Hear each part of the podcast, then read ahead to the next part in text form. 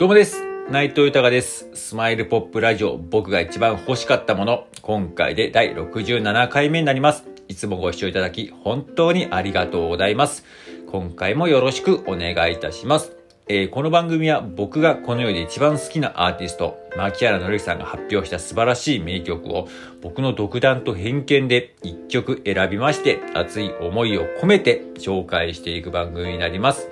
えーこの番組をなんでやるかですが、改めて牧原紀之さんの素晴らしさを知ってほしいという思い、そして今、牧原紀之さんは活動自粛中ですが、活動復帰のきっかけになることを願っての思い、そして僕自身の夢でもあります。牧原の之さん一緒に仕事すること、名曲を生み出すこと、ね、えー、そういうことにつなげていきたいという熱い思い。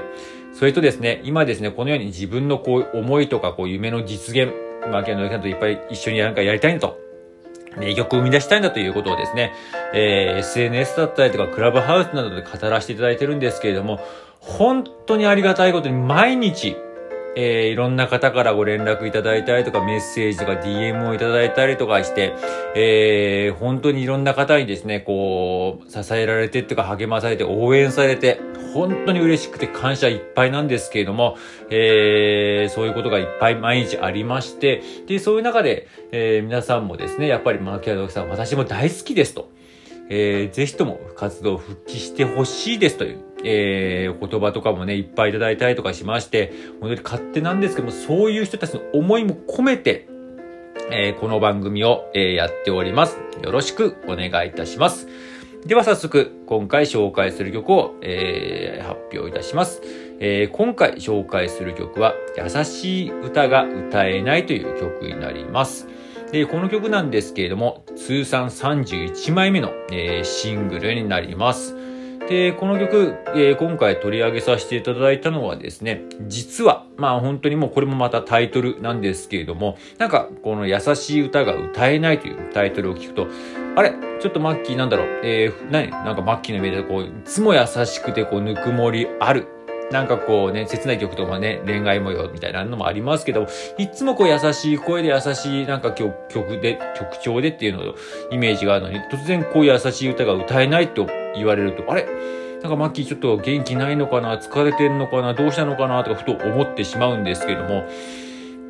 まあこの曲をですね、僕ちょっと久々に聴かせていただいたんですけれども、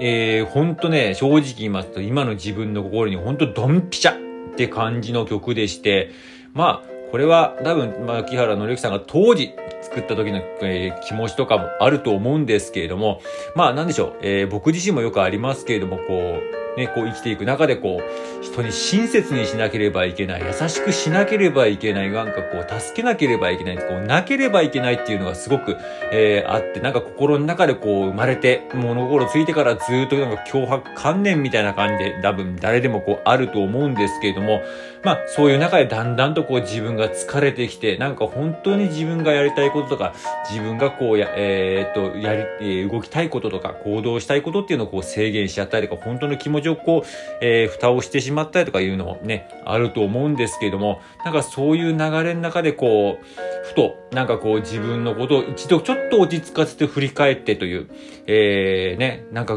ーこういう部分でちょっと自分しんどくなったな、ボロボロになっちゃったな、とか、もうちょっとなんかこうした方がいいかな、とかいうのをね、すごくうまくね、こう表して、で、その気持ちを落ち着かせた中でのふっと湧き上がる、こう、優しさだったりとか、こう、ぬくもりっていうものをですね、改めてこう、出すという、このね、うまいこの人間のね、心模様を見事に描いた本当に名曲で、ね、久々に聴いてちょっとね、めちゃめちゃ感動して、もうグッときましたね。では、早速、紹介いたします。牧原紀之さんで、優しい歌が歌えないです。